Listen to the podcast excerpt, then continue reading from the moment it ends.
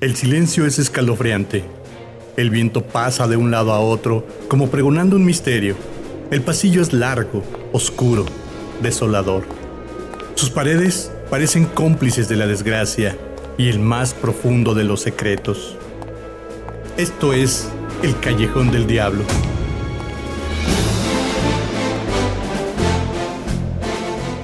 Las calles son silenciosas y ocultan grandes enigmas. Sus paredes y callejones son testigos de terribles e incontables secretos. Una de sus largas y aterradoras paredes topa con un angosto, tétrico y oscuro callejón llamado el Callejón del Ahorcado, conocido con ese nombre porque aquí se colgó un adúltero de apellido Lemos. Desde ese suceso, cosas muy extrañas comenzaron a ocurrir. Todos los habitantes temían y nadie se atrevía a pronunciar su nombre, pues se pensaba que podría caerle encima una maldición. Así que con el paso del tiempo se le comenzó a llamar el Rincón del Diablo. ¿Quieres saber por qué? Corría el año del Señor de 1572 y el venerable obispo y gobernador de la Nueva Galicia, don Francisco Gómez de Mendiola y Solórzano, había tenido a bien ceder una parte de su propiedad para la construcción del Colegio de Niñas de Santa Catalina de Siena. Ahora que Dios me ha bendecido con su santa voluntad y he sido designado como obispo de la Nueva Galicia, mandaré a construir ese colegio para niñas que tanta falta hace. En la parte poniente del edificio estarán los dormitorios de las hermanas. Será labor de doña María Catalina Carvajal poner en marcha y el orden de esta santa encomienda. No me importa dejar la comodidad de mi vida acomodada aquí en la capital. El señor obispo de Guadalajara me necesita y es mi deber como buena cristiana acudir al llamado del Señor. Con el favor de Dios, muy pronto estaremos instruyendo a esas jovencitas que tan alejadas están de la mano de Dios. Hija mía, bendita seas por haber acudido a mi llamado. Es una gran empresa la que se me ha encomendado, pero sé que con tu ayuda pronto estaremos dando instrucciones a tantas doncellas que urge del llamado del Señor. Su Excelencia, es para mí un honor formar parte de esta encomienda y sabe usted que no pararé hasta haber logrado tan extenuante tarea. Con la ayuda de Dios, pronto darán frutos estos esfuerzos suyos. No es nada más que la voluntad de Dios, hija mía, y en nuestras manos está el cumplir su santa voluntad.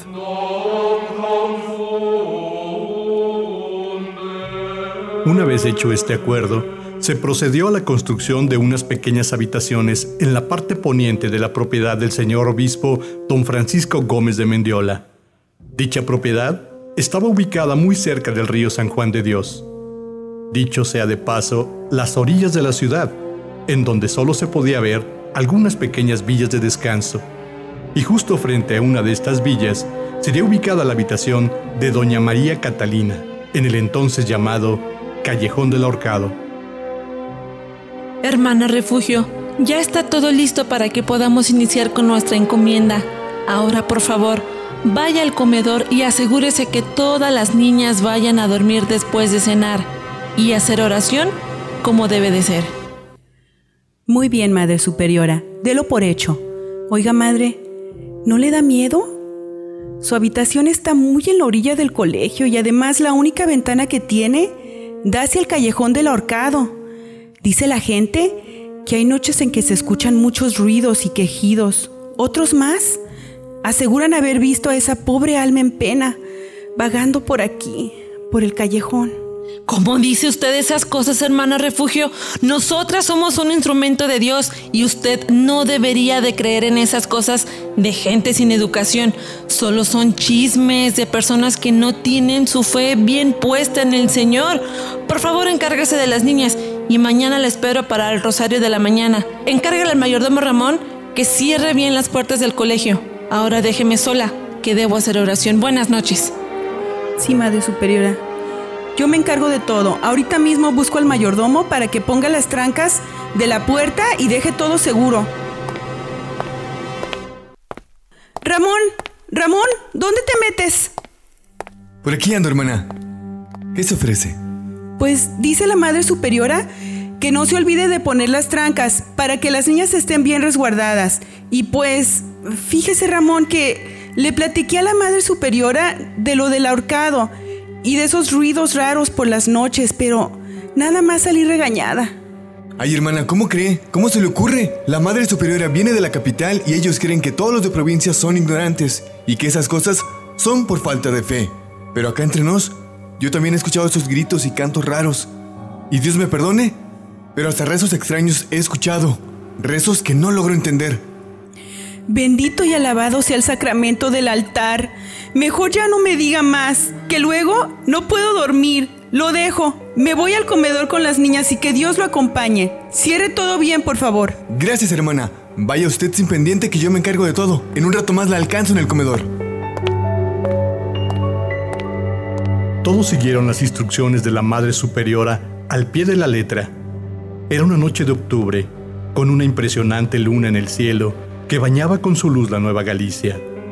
Todo parecía estar en paz, pero estaba por suceder un evento que cambió la historia de aquella Nueva Galicia y de aquel callejón entonces llamado del ahorcado. Primero fueron susurros y después voces eufóricas que sin pudor ni decoro alguno inundaban la noche en lamentos, blasfemias e indescriptibles gritos de placer y de terror. De todo aquel alboroto sobresalía un coro que rompía el silencio diciendo, ¡Dense al rey! ¡Dense al rey! ¡Dense al rey! ¡Dense al rey! Pero Dios mío, ¿qué es ese escándalo? Y esos lamentos que parecen venir del callejón. Dense, dense el rey. Únanse a este aquelarre para que la misa que estamos terminando sea agradable a nuestro Señor Oscuro y nos siga dando sus favores en la Nueva Galicia. Únanse todos que esta noche será interminable. ¡Alabado sea! ¡Alabado Alabado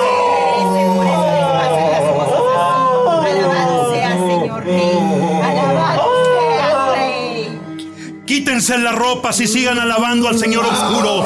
Dejen que sus ofrendas sobre el altar sean el himno por el juramento que le haremos por todos los favores que nos ha hecho.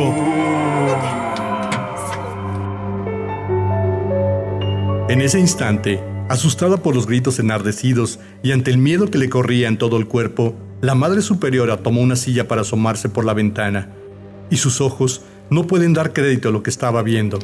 Se bajó violentamente, horrorizada al distinguir que frente a la puerta de la casucha que estaba justo cruzando el callejón, había una larga mesa en forma de tumba, cubierta con paño, donde cuatro velas negras sostenidas en cráneos humanos alumbraban a varias mujeres despeinadas que azotaban a un Cristo de marfil. El impacto le causó una gran conmoción. Como pudo llamó a la hermana refugio, que alarmada trepó sobre la silla y al darse cuenta del sacrilegio, no esperó a que amaneciera. A esas horas mandó llamar al mayordomo del convento. ¡Ramón! ¡Ramón, apúrate! Por favor, apúrate que el diablo anda suelto. Ave María Purísima, hermana refugio, ¿qué está pasando? ¿Por qué anda usted a estas deshoras de la noche? Apúrese, acompáñeme a la habitación de la Madre Superiora, que acabamos de ver al demonio en la casa de ahí de frente. ¿Está usted bien, Madre Superiora? Ya estamos aquí. Dígame qué sucede. Ramón, Ramón, necesito que vayas inmediatamente en busca del señor obispo. Dile que urge su presencia y la del santo oficio. Ahí enfrente se está adorando a Satanás y debemos dar aviso. Ve y tráelos. Dile que yo te mandé y no te tardes, por favor, apúrate. Santa Madre de Dios, ahora mismo salgo por allá. Una hora más tarde, el obispo de la Nueva Galicia estaba en el lugar. La Madre Superiora lo puso al tanto de la situación y él mismo alcanzó a ser testigo del dantesco espectáculo que se celebraba en aquel inmundo lugar. Esto es inadmisible, no tienen perdón de Dios. Debemos esperar a mañana y entonces atacar con la Guardia Armada del Santo Oficio. No podemos permitir este tipo de comportamientos. Sentirán la ira de Dios. Debemos ser pacientes, su eminencia, y mañana a estas horas estaremos poniendo en manos de Dios el destino de esos herejes. La siguiente noche, observaron los oficiales del Santo Oficio que varios bultos envueltos en extensos y negros mantos encapuchados se deslizaban con mucho sigilo por el callejón, introduciéndose cautelosamente en el lugar frente al callejón. Ellos, con las mismas preocupaciones, llegaron a la puerta de la casucha que albergaba a aquellos sectarios y por la rendija de la llave observaron por algunos instantes descubrieron que varios de los principales caballeros de la ciudad y algunas mujeres hermosas se entregaban a darle culto al diablo. Sin poder contenerse, empujaron la centenaria puerta que cayó hecha astillas. Desenvainando apresuradamente sus espadas, comenzaron un agresivo combate entre los sectarios y los inquisidores. ¡Llévenselos a todos! ¡Que no escape ninguno! Todos serán juzgados mañana mismo por el Santo Oficio. Ellos decidirán la suerte de cada uno de estos paganos. A los muertos, que los lleven a la fosa común. No tienen derecho de ser sepultados en el Campo Santo. Sí, Su Excelencia. El capitán de la guardia se hará cargo de todo. El Santo Tribunal descubrió que los presentes en aquella macabra fiesta adoraban al diablo en una regia pintura que adornada con varias joyas ocupaba el lugar de honor en su largo y artístico salón.